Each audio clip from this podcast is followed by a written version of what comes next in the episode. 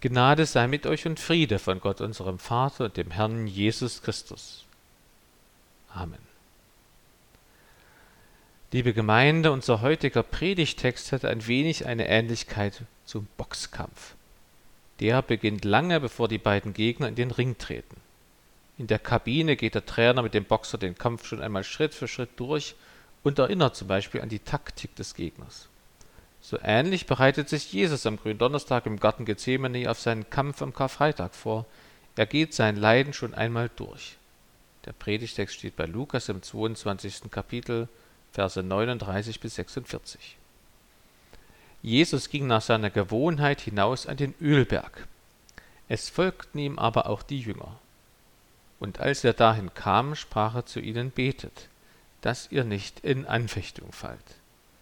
Und er riß sich von ihnen los, etwa einen Steinwurf weit, und kniete nieder, betete und sprach, Vater, willst du, so nimm diesen Kelch von mir, doch nicht mein, sondern dein Wille geschehe. Es erschien ihm aber ein Engel vom Himmel und stärkte ihn. Und er geriet in Todesangst und betete heftiger, und sein Schweiß wurde wie Blutstropfen, die auf die Erde fielen. Und er stand auf von dem Gebet und kam zu seinen Jüngern und fand sie schlafend vor Traurigkeit und sprach zu ihnen, Was schlaft ihr? Steht auf und betet, damit ihr nicht in Anfechtung fallt. Der Herr segne an uns sein Wort. Amen.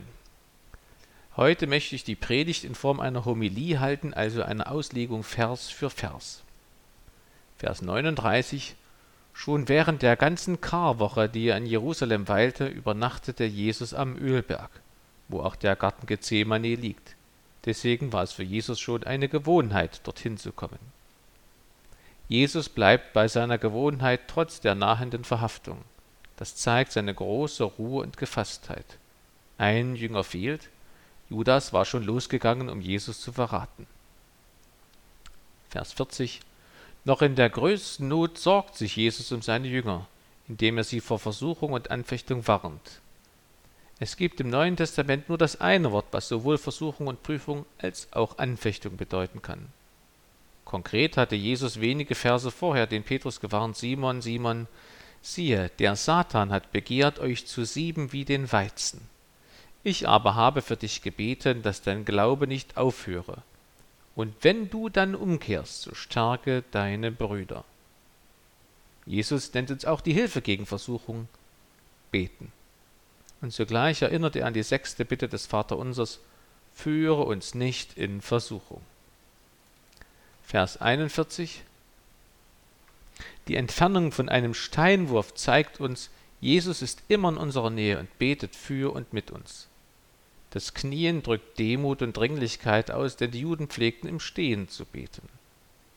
Wenn Jesus beim Gebet kniete, können wir das auch. Das bedeutet nicht, dass wir beim Beten knien müssen, aber es zeigt uns sehr wohl, dass Knien eine biblische Gebetshaltung ist, die wir gern einnehmen dürfen. Vers 42 Hier wendet Jesus die dritte Bitte des Vaterunsers auf sein eigenes Leben an, Dein Wille geschehe. Jesus weiß, warum er seine Apostel zum Gebet aufruft, zum Schutz vor Anfechtungen.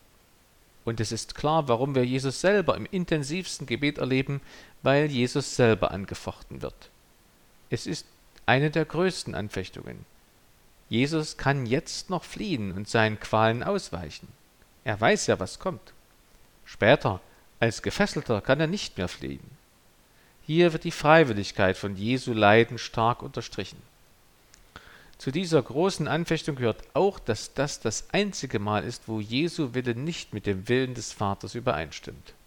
Das beschreibt schon die tiefste Tief- und Gottesferne Jesu Christi, wie sie sich während der Sonnenfinsternis am Kreuz darstellt mit den Worten Mein Gott, mein Gott, warum hast du mich verlassen? Diesen Willensunterschied zum Vater hat Jesus nach seiner menschlichen Natur.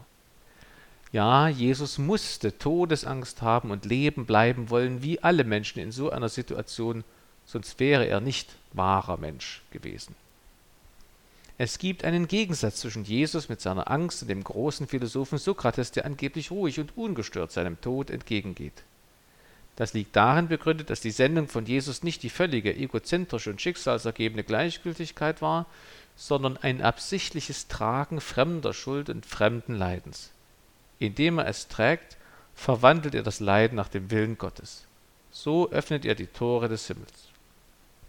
Wir Christen können daraus mindestens vier Dinge lernen. Erstens, Jesus stellt Jahwe mit seinem Gebet indirekt eine Frage. Gibt es einen anderen Weg, um die Menschen zu erlösen? Das Schweigen Jahwes bedeutet Nein. Es gibt keinen anderen Weg zur Erlösung. Zweitens, es ist kein Zeichen von Unglauben oder Glaubensschwäche, wenn wir vor dem Tod oder einer Gefahrensituation Angst haben. Erst recht nicht, wenn wir wegen unseres christlichen Glaubens, teils sogar mit dem Tode, bedroht werden, wie viele Christen derzeit auf der Welt. Drittens, die Kirchengeschichte berichtet, dass viele Christen ohne Zittern in den Märtyrertod gegangen sind. Wieso? Weil Jesus Christus für sie nicht nur gestorben ist, sondern auch für sie gezittert hat. Und weil Jesus Christus etwas erlitt, was sie nicht erlitten. Jesus erlitt die Trennung vom himmlischen Vater. Jahwe machte ihn zur Sünde, damit wir in Jesus Christus die Gerechtigkeit würden, die vor Gott gilt. Und Sünde ist Trennung und Getrenntsein von Gott. Das ist der Leidenskelch, von dem Jesus im Predigtext spricht. Im Alten Testament ist der Kelch oder Becher Jahwes mit seinem Zorn gefüllt. Und Israel muss ihn als Strafe trinken. Aber danach kündigt Jahwe an, dass Israel diesen Kelch nicht mehr trinken muss. Allerdings kann man da ins Grübeln kommen. Denn Jesus sagte zu den Aposteln Jakobus und Johannes, ihr werdet den Kelch trinken, den ich trinke, und getauft werden mit der Taufe, mit der ich getauft werde. Das ist ganz parallel zum Kreuz, wo Jesus auch sagt, wer mir nachfolgen will, der nehme sein Kreuz auf sich. Jesus handelt hier in doppelter Funktion. Er ist das Vorbild der Christen, aber er ist auch der einmalig handelnde Gottes- und Menschensohn. Kelch bedeutet hier Tod, Kreuz bedeutet Leid und Tod. Das werden auch Christen erleiden, aber ein verdienstvolles Leiden, das für alle Menschen die Sündenvergebung ermöglicht, das hat ausschließlich Jesus Christus getan. Das tun wir nicht. Deshalb müssen wir Christen zwar auch bereit sein zu leiden, aber wir müssen nicht so leiden wie Christus. Wir sind eben auch im tiefsten Leiden nicht von Gott verlassen wie Jesus, sondern werden von Gott, dem Heiligen Geist, gestärkt. Viertens, wie Christus muss sich jeder Christ durchkämpfen zu dem Gebet und der Haltung, dein Wille geschehe. Jeder Christ braucht diese gezähmene Erfahrung, um zu reifen, um so zu beten wie Jesus. Dein Wille geschehe. Das kann man mit verschiedener Haltung beten, als Unterwerfung unter den Feind, als Anerkenntnis der Niederlage, als unterdrückten Zornesausbruch oder als Unterwerfung unter die Liebe Gottes. Letzteres sollen auch wir tun. Jesus macht uns deutlich und macht es uns vor. Es ist sehr schwer, etwas zu lieben und zu tun, was uns nicht gefällt, wie etwa unser Tod. Ein Ausleger schrieb, nicht wie ich will, sondern wie du willst. Dieser Satz, das war der Sieg. Ich kenne einen Mann, dessen Enkel im Bach ertrunken war. Der sagte zu mir, Dein Wille geschehe, das ist mein einziger Trost in diesem Leid. Vers 43. Auf mehr als zwölf Legionen Engel, also 72.000 Engel, hat Jesus verzichtet. Ungebeten erscheint ihm ein Engel.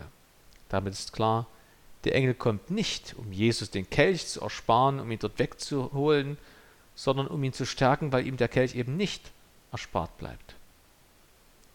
Der helfende Engel kommt Jesus vertraut vor. Engel halfen Jesus auch schon nach seiner Versuchung in der Wüste. Die Stärkung durch den Engel dürfte leiblich gewesen sein, wie beim Propheten Elia, wo es heißt, der Engel des Herrn kam zum zweiten Mal wieder und rührte ihn an und sprach, steh auf und iss, denn du hast einen weiten Weg vor dir. Und er stand auf und aß und trank und ging durch die Kraft der Speise vierzig Tage und vierzig Nächte bis zum Berg Gottes, dem Horeb. Vers 44, wir sehen hier sofort, Jesus wurde vom Engel gestärkt, um weiter leiden zu können. Todesangst erleidet Jesus wie ein echter Mensch. Todesangst oder Agonie, das Wort gibt es auch im Deutschen als Fremdwort und meint das Ringen eines sterbenden Menschen mit dem Tode. Auch damit wird angezeigt, dass es für Jesus die Stunde des Kampfes ist. Seine Reaktion auf diese übergroße Angst das umso heftigere Gebet. Wir können das Gebet nicht überschätzen. Es ist das Mittel der Wahl, das Mittel Jesu Wahl im Sterben, im Leiden, in Angst. Also sollte es auch unser Mittel der Wahl sein. Medizinisch gesehen ist es möglich, dass winzige Äderchen platzen und so Blut durch die Poren der Haut nach draußen dringt. Der Arzt Lukas hat ein Auge für solche Dinge. Blut und Wasser schwitzen ist ja eine sprichwörtliche Redensart geworden. Der Blutschweiß von Jesus zeigt uns fünf Sachverhalte. Erstens, er zeigt uns die weltenschwere Last der Sünde, die auf Jesus lag. Sie presst das Blut aus Jesus wie eine Ölpresse das Öl aus den Oliven. In der Garten Gethsemane heißt ja übersetzt Ölpresse. Zweitens, Jesu Blutschweiß zeigt, worum es bei seinem Kampf geht. Wenn es nur in Anführungszeichen solche Leiden wären, die Menschen ihm unter der Anführung Satans antun werden, die Schweißtropfen wie Blut bei ihm hervorbringen, wäre er geringer als viele Märtyrer, die singend in den Tod gingen. Nein, was seinen Seelenkampf verursacht, ist das volle Bewusstsein, dass er zur Sünde gemacht werden wird, weswegen Gott sich ihm gegenüber als Rächer offenbaren wird. Er, der immer der Sohn Gottes gewesen ist, wird Gott als seinem Widersacher begegnen. Drittens, der Blutschweiß stellt uns die Freiwilligkeit der Leiden Christi eindrücklich vor Augen, denn das Blut fließt hier von selber. Da braucht es keine Dornenkrone, keine Geißel, keine Lanze, kein Messer. Das Blut fließt freiwillig. Viertens, die Blutstropfen von Jesus weisen zurück auf die Erhebung des Kelch beim Abendmahl wenige Verse vorher, als er sagte, dieser Kelch ist der neue Bund in meinem Blut, das für euch vergossen wird zur Vergebung der Sünden. Und die Blutperlen weisen voraus auf die Ausschüttung seines Blutes auf Golgatha. Fünftens, vermutlich liegt hier auch der Bezug unseres Predigtextes zum Gründonnerstag und der Einsetzung des heiligen Abendmahles.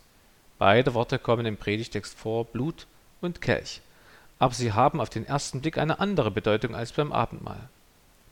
Wenn Jesus Blut schwitzt, ist es eine Vorschattung auf sein Leiden und seinen Tod am Karfreitag. Für unser heiliges Abendmahl können wir daraus lernen, es ist Jesu Christi Blut, das uns von den Sünden erlöst, nicht unser Blut. Und Jesus Christus gibt uns mit Absicht sein Blut zu trinken, eben weil es das schafft, was keines anderen Menschen Blut schaffen konnte, nämlich Vergebung der Sünden. Im Alten Testament heißt es, im Blut ist das Leben. So hat Jesus Christus sein Leben hingegeben, damit wir ewiges Leben empfangen, wenn wir an ihn glauben und wenn wir im Glauben sein Blut im heiligen Abendmahl trinken. Zugleich weist uns Jesus damit darauf hin, dass wir nicht sein Blut nach seiner menschlichen Natur trinken. Das taten die Apostel bei der Einsetzung des heiligen Abendmahles auch nicht. Das wäre Kannibalismus. Übrigens, weil es so ein Missverständnis auch aufgrund der Rede von Jesus in Kapernaum gab, wurde dieser Gedankengang auch Kapernaitismus genannt. Nein, wir trinken das Blut des auferstandenen Herrn Jesus Christus. Im Alten Testament kommt das Wort Becher oder Kelch sowohl in positiver Weise vor, wie beim Psalm 23, wo es heißt, der Herr schenkt mir voll ein, das heißt wörtlich, mein Becher läuft über, als auch im negativen Sinne als Zornesbecher. Im Abendmahl nun profitieren wir davon, dass Jesus den Zornesbecher Gottes bis zur Neige austrinkt, damit wir aus dem Gnadenbecher Gottes trinken können. Vers 45 Die Jünger schliefen vor Trauer oder Angst. In absoluter Trauer und Angst kann der Mensch tatsächlich in einen Zustand der Betäubung fallen. Hier wird auch nicht das Wort für, normales Schlafen wie in Vers 46 benutzt, vielmehr steht hier ein Wort, das so etwas wie Entschlafen bedeutet. Außerdem zeigen uns die schlafenden Jünger drei Sachverhalte. Erstens, die Erlösung der Menschen kann Jesus Christus nur alleine bewirken. Wir Menschen, auch die ergebensten Jünger Jesu Christi, können rein gar nichts dazu beitragen. Wir sind nicht an unserer Erlösung beteiligt, erst recht nicht können wir uns selbst erlösen. Zweitens, hier haben wir ein anschauliches Beispiel dafür, was Psalm 127 bedeutet, wo es heißt, den Seinen gibt's der Herr im Schlaf. Drittens, Gut gemeint ist noch lange nicht gut gemacht. Alle Jünger hatten Jesus noch beim Abendmahl zugesagt, dass sie ihn niemals verraten würden. Natürlich meinten sie es gut, natürlich wollten sie Jesus Christus nachfolgen, aber das reichte nicht. Denn auch wenn wir nichts zu unserer Erlösung beitragen können, so können und sollen wir dennoch sehr aktiv sein. Wie? Mit Wachen und Beten. Das ist unser Beitrag in Anführungszeichen zu unserer Erlösung. Das ist das, was wir tun können und sollen. Auch deshalb ist es wichtig zu beten. Wo Menschen beten, dort ist Gott am Arbeiten. Die Gebetszeit ist die Zeit, in der wir Gott an uns tätig sein lassen, wie den Arzt an unserem Körper. Man würde ja auch nicht vom OP-Tisch aufspringen und sagen, genug für heute, ich habe keine Zeit mehr. Nein, man lässt die Operation natürlich zu Ende geschehen, damit man heil wird. Erst recht wird das deutlich bei psychotherapeutischen oder psychiatrischen Gesprächen. Nach meinem Wissen neigen die Patienten dazu, gerne länger da zu bleiben und mehr zu reden, als vorgesehen ist. Mit so einer Einstellung sollten wir auch ins Gespräch mit Yahweh, unserem Arzt, gehen und beten. Denn dadurch werden wir dem Willen Gottes immer ähnlicher. Vers 46 Das Beten ist Jesus so wichtig und die Anfechtung schätzt er so gefährlich ein, dass er zum zweiten Mal die Jünger zum Gebet in Anfechtung ruft. Von Jesus sollen wir beten lernen. Er betete am Kreuz Psalm 22, aus dem die Worte stammen, Mein Gott, mein Gott, warum hast du mich verlassen? Probiert es doch einmal, einfach einmal aus. Man kann in der Fastenzeit, aber auch in der österlichen Freudenzeit, jede Woche den Wochenpsalm in der stillen Zeit laut sprechen oder singen. Ihr braucht da nicht zu warten, ob sich Gefühle einstellen oder Erkenntnisse. Tut es einfach. Viele Christen haben die positive Langzeitwirkung des Psalmbetens erlebt. Deshalb wurde formuliert, mit dem Alter kommt der Psalter. Je älter man wird, umso mehr lernt man die Psalmen zu schätzen. Je eher man sie kennenlernt, umso besser. Übrigens, die Wochenpsalmen stehen im Gesangbuch unter der Nummer 954 oder auf unserer Homepage hinter den jeweiligen Gottesdiensten. Da ist ein Kreissymbol, das führt zu Zusatzinformationen über den Gottesdienst. Dort steht auch der jeweilige Wochenpsalm oder Tagespsalm. Liebe Gemeinde, wir können diese Gethsemane-Szene wohl nur mit Ehrfurcht und auf leisen Sohlen bzw. auf Zehenspitzen wieder verlassen. Und voller Dank und Entschlussfreude, Jesus Christus nachzufolgen und den Willen Jahwes zu tun. Wie es in Strophe 1 des Liedes 364 heißt, Was mein Gott will, das geschehe allzeit. Sein Will, der ist der Beste. Zu helfen denen er ist bereit, die an ihn gläuben feste. Er hilft aus Not, der treue Gott, und züchtiget mit Maßen. Wer Gott vertraut, fest auf ihn baut, den will er nicht verlassen. Amen.